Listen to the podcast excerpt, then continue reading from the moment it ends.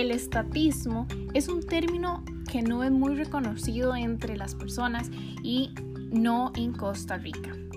El estatismo es cuando el Estado no tiene límites de abarcar cualquier función, poder o recurso.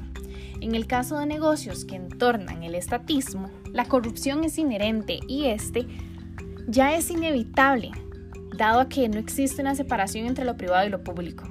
Cuando se menciona un Estado que obtiene este tipo de modalidad, se habla de un Estado que no da, no da a su pueblo las necesidades básicas a pesar de que gasta y obtiene muchísimo dinero de cada familia. Por ende, bajo el estatismo, la pobreza es enorme, ya que promete buena salud, educación y planes sociales súper buenos, pero no tiene buena calidad y son insuficientes. Al estar la, toda la concentración de poder y concentración de dinero en el Estado, es donde se origina la corrupción, ya que las mismas manos está todo el poder. Muchas de las instituciones o los negocios de Costa Rica son parte del estatismo. Desde 1948, Costa Rica recibió la revolución del 48, la cual cambió radicalmente las ideas y los ideales. Esto también ayudó a que Costa Rica tomara mucha fuerza en el área de aumentar la demanda mediante el gasto público. Y desde ahí quedó el estatismo como un remedio para poder solucionar y salir adelante luego de las crisis dejando de lado las afectaciones de los déficits fiscales.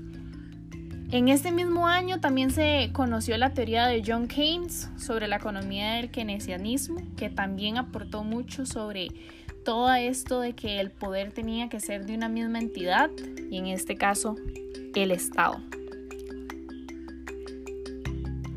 Dado a que Costa Rica se vio durante 30 años o estuvo viviendo durante 30 años diferentes transformaciones, las cuales son estrategias para sustituir importaciones y pasarlas de las del modelo normal al modelo libre de comercio, todo esto se vio como consecuencia de que Costa Rica fuera una nación subdesarrollada y que por medio del estatismo se iba a determinar la sustitución de las importaciones y la protección industrial.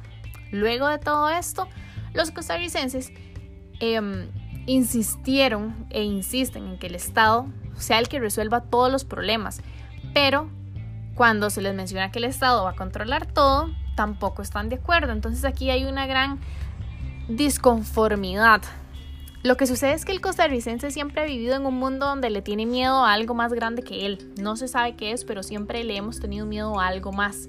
Entonces siempre pasamos encogidos, pasamos encerrados, somos hogareños, siempre utilizamos el sufijo hito, el pequeñito, el chiquitito, qué bonitito, todo el hito, ¿verdad? Y esto demuestra que el costarricense prefiere que el Estado controle todo a hacerse ellos mismos cargo de las cosas.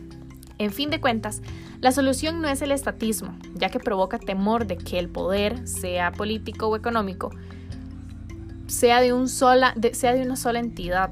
Por ende, se construyen negocios e instituciones autónomas, esto con el fin de resolver todos los problemas de cada entidad y prevenir el poder político superior.